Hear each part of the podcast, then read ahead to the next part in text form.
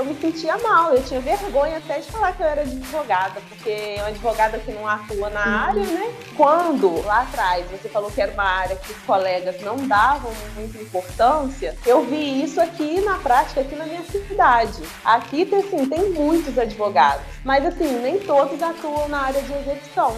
E é aquela coisa, né? A execução, depois que vem o primeiro, as portas vão se abrindo. Hoje eu tenho meu espaço, sou autônoma, e também finali conseguindo finalizar minha casa. E a advocacia tem me dado esse fruto.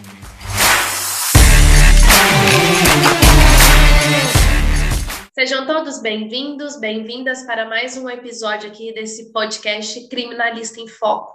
E hoje eu tenho a honra de receber aqui a colega doutora Juliane Simplício. Tudo bem? Seja muito bem-vinda aqui ao nosso canal. Estou muito feliz de te receber aqui nesse episódio, viu? Obrigada por você ter aceitado o convite. E o objetivo desse nosso podcast é inspirar outros colegas que estão aí na jornada da advocacia criminal atuante em execução penal. Então, o objetivo é que a sua história sirva de inspiração para aqueles colegas que estão começando, para aqueles colegas que às vezes pensam em desistir. Então, é uma honra para mim te receber aqui hoje. Seja muito bem-vinda. Ei, tudo bem? Eu que agradeço o convite, estou muito feliz de estar aqui hoje e de poder ajudar, né? Contribuir um pouquinho com a minha pouca experiência. Vamos lá. Para a gente começar aqui nosso bate-papo, me conta um pouquinho aí, por que você decidiu atuar na área criminal? Então, é, o criminal, eu gost... desde quando eu estava na faculdade, é o que eu tinha mais afinidade. Então, assim, eu já tinha um certo interesse. Quando eu formei, eu estagiava num escritório de advocacia, que eu comecei logo no finalzinho, no finalzinho mesmo. Só que eu comecei esse estágio na área trabalhista. Uhum. E quando eu formei, permaneci no escritório, só que na área trabalhista. Nesse escritório não tinha área criminal. E eu não, não gostei, não me adaptei com a área. Fiquei mais de dois anos, mesmo sem gostar. E lá eu tive contato com pessoas, com colegas que atuavam na área criminal. E conversando com eles, eu via que realmente eu tinha afinidade, gostava da área. Então, foi assim que eu descobri meu despertar. Peguei meu primeiro caso, ainda estava lá, contei com a ajuda desses colegas. É, e, assim, fiquei fascinada e falei assim, não, é essa área que eu quero. Só que até então eu não podia largar o escritório para poder seguir na área trabalhista, seguir na, na, advocacia autônoma, né? E lá não tinha chance nenhuma, porque lá não tinha essa área e não era interesse do escritório trabalhar no criminal. Aí foi assim. Então, só para eu entender, você trabalhava em outro escritório, que era trabalhista e tudo mais, e você pegou o primeiro caso criminal e gostou. Mas o, como que foi e quando isso aconteceu, você tomar a decisão de falar assim, eu vou sair desse escritório e eu vou seguir minha vida autônoma? Então, a saída do escritório é, foi assim, meio que contra a minha vontade, porque na verdade eu era associada e o escritório tinha é, muitas empresas, né? E ele perdeu a licitação da empresa na qual eu representava. Então, não tinha como ficar comigo, nem com toda a equipe, e foi todo mundo dispensado. E quando eu me vi, assim, desempregada, né, eu, a princípio, procurei uma outra coisa, procurei escritório, mas não consegui, comecei a trabalhar em outra área, aí a mudança veio. Quando é, começou essa questão da pandemia, é, muitas pessoas foram para as redes sociais e eu não era muito adepta de rede social. E comecei aí também, e assim, é, ficava pesquisando aqui, pesquisando ali, não estava gostando, porque quando a gente forma, a gente quer atuar na nossa uhum. área, né? Com certeza. Então, nesse período, eu encontrei o, a sua outra página, né? Criminalista em Foco. E comecei a seguir, foi onde eu vi o curso de criminal na prática. Eu falei assim: ah, é isso que eu preciso. Comprei o curso, fiz o curso. Aí foi em, é, em julho, né? Em, em janeiro eu tive o gatilho. Aí veio depois o execução, né? Uhum. Aí eu falei assim, gente, não dá mais, não dá mais para continuar aqui, porque eu preciso sair metendo as caras, né? Tem que dar um jeito. E eu me sentia mal, eu tinha vergonha até de falar que eu era advogada, porque é uma advogada que não atua na uhum. área, né? É, acabou que o direito, a advocacia, ficou sendo uma profissão assim, subsidiária. Então, eu, em janeiro, falei assim: não, não dá, sa saí do serviço e conheci umas colegas que estavam na intenção de montar um escritório e fui junto com elas e me posicionei como advogada criminalista e assim estou caminhando. Mas e o que que te levou então? Aí você foi caminhando e hoje você atua só na parte criminal, né? Assim, quando você decidiu, você conheceu essas meninas. E o que, que te levou, então, para a execução penal? Você já conhecia a área, já tinha despertado interesse? O que, que você falou? Não, eu vou para a execução. Então, eu fui meio que influenciada por você, né? ah, é uma área boa e realmente é uma área assim, interessante. E quando é, lá atrás você falou que era uma área que os colegas não davam muita importância, eu vi isso aqui na prática, aqui na minha cidade. Aqui assim, tem muitos advogados, mas assim, nem todos atuam na área de execução.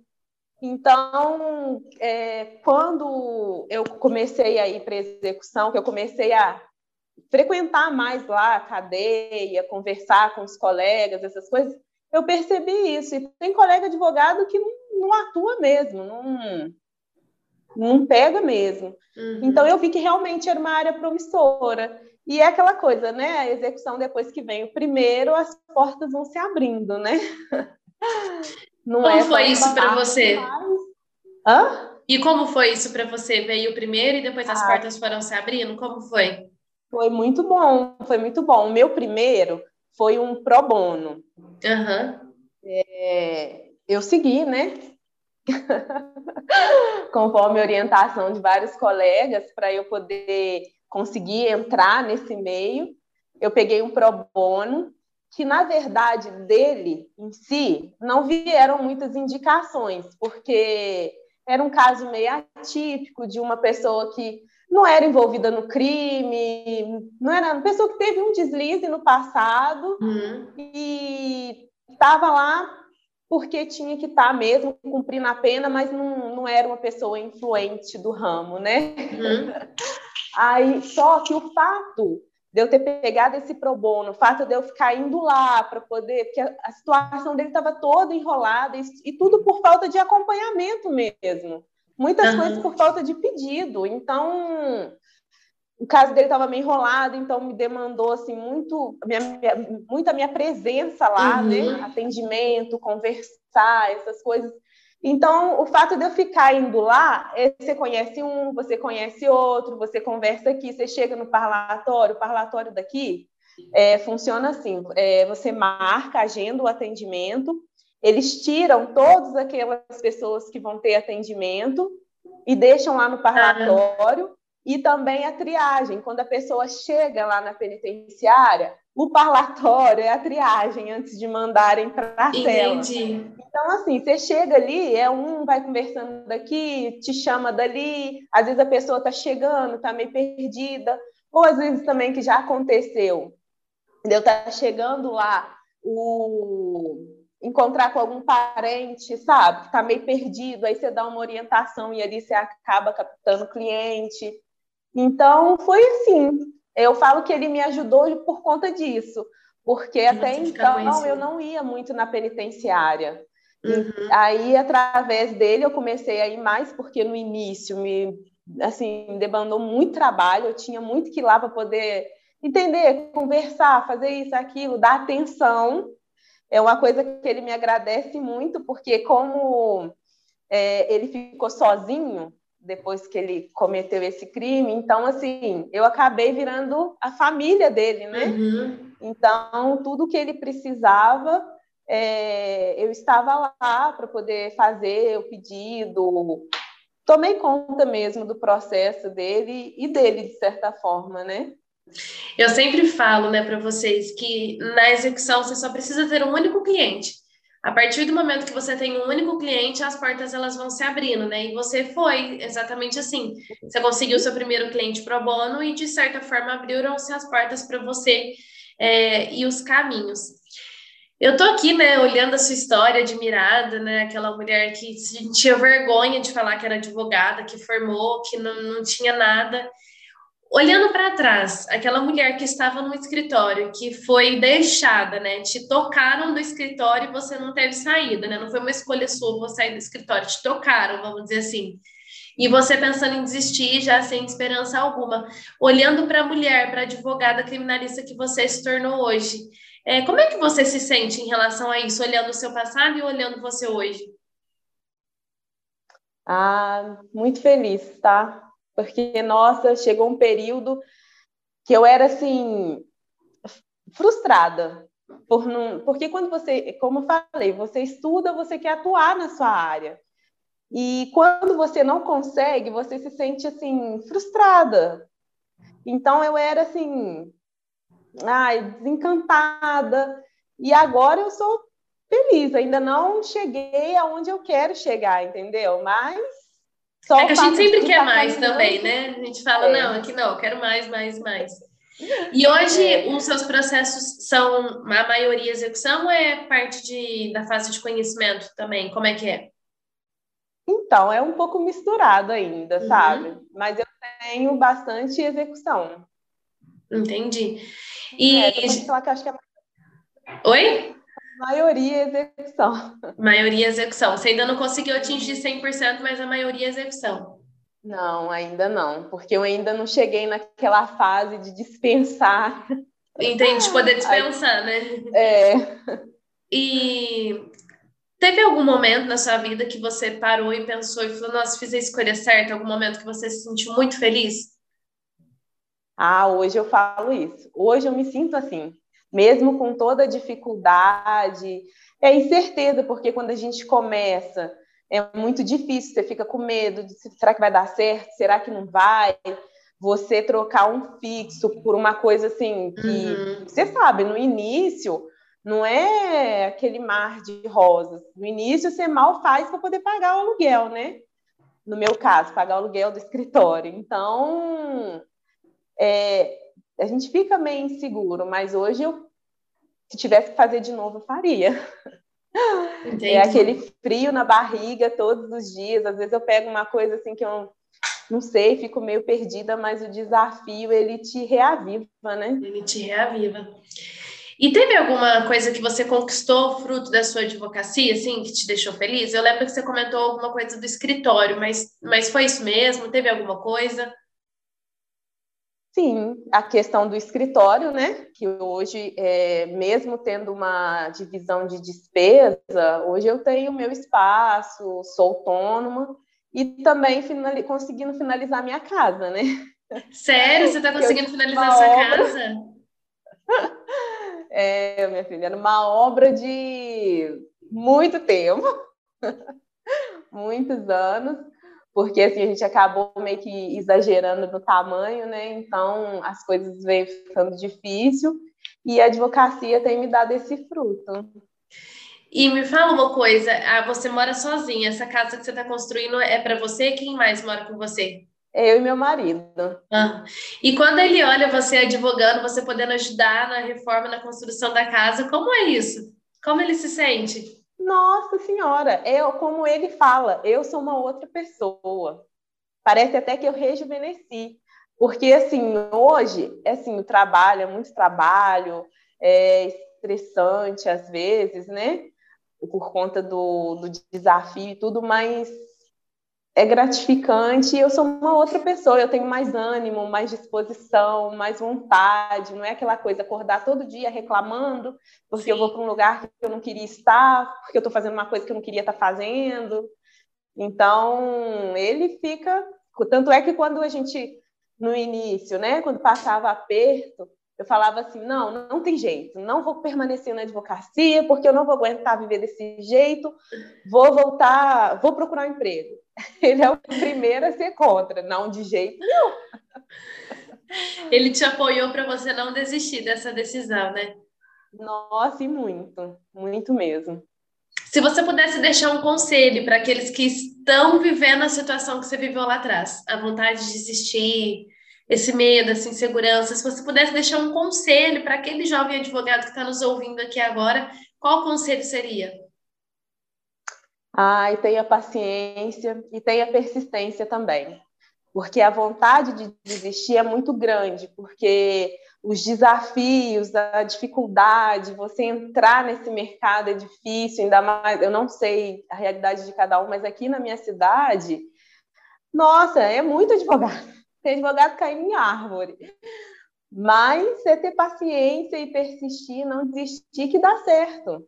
Sempre dá. Me falaram isso no início e eu custei acreditar porque eu falava assim: ah, não é porque deu certo para você que vai dar para todo mundo. Mas não, dá certo. Se você Sim. correr atrás, estudar, é, estar nos locais certos, né? E dá certo. A gente consegue.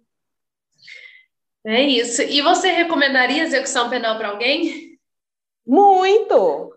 Nossa, claro que sim. Recomendaria sim, porque é uma área boa. É uma área muito boa, é uma área muito gratificante, porque assim, é, assim, é, uma sensação assim indescritível você pegar um caso assim da pessoa que está assim, ai, vou morrer aqui, entendeu? E você conseguir ir mudando aquilo, sabe, com o seu trabalho, às vezes até com a sua persistência. Teve uma vez que eu fiz um pedido com esse negócio da, da do tráfico, né, não ser mais hediondo, tal. Eu fiz um pedido totalmente oposto para o juiz. Eu queria só mudar a fração da pena que tinha caído na fração do hediondo e a pessoa não era hediondo. O juiz me mandou aquela decisão genérica, sabe, achando que eu tivesse pedido a questão do tráfico e tudo, e não era aquilo. Aí o fato de você não se contentar com aquela decisão, ir lá, despachar ele, pedir para você se manifestar de novo, e você voltar, ir lá, conversar com ele de novo, e você conseguir mudar aquilo, e naquilo, cair assim, dois, três anos da pena do sentenciado. Nossa, é bom demais. É bom demais. E nesse diminuir a pena, é você virar para ele e falar assim: olha, o mês que vem, você já está na rua, o mês que vem, você já consegue sua progressão. Olha. É gostoso, né? Não tem preço que pague. Nossa, não tem preço que pague. Ó, oh, mas eu fico muito feliz de te ver bem, te ver feliz, de te ver realizada, né? Olhando para você, aquela menina que estava insegura, querendo desistir uhum. e não desistiu, que tinha vergonha de falar que era advogada, hoje você, né, enche a boca para falar que é advogada, que é criminalista, que está atuando, conseguindo aí montar, conseguiu montar seu escritório, conseguindo terminar a reforma da sua casa. Então eu fico muito feliz e quero te parabenizar pela sua coragem, por você não ter desistido, por você enfrentar dia após dia, viu? Muito obrigada por você ter aceito o convite de vir aqui. Eu só posso te desejar mais e mais sucesso e dizer que o que você precisar ao longo da sua jornada, eu estarei aqui, viu? Ah, eu que agradeço o convite. É sempre assim muito bom, né? Estar aqui, poder falar, contar. Agradeço a sua disponibilidade porque isso só está acontecendo é, por sua causa, assim, né? Por conta da sua disponibilidade, de tudo que você passa para gente. Então, tanto é que assim, eu terminei o curso e voltei para o curso de novo, porque eu preciso de ter essa pessoa do meu lado, sabe? Esse apoio. Preciso andar de mãos dadas. Então, eu que agradeço a oportunidade, o carinho, a atenção, agradeço por tudo. Obrigada a todos os ouvintes e eu vejo vocês no próximo episódio do podcast Criminalista em Foco.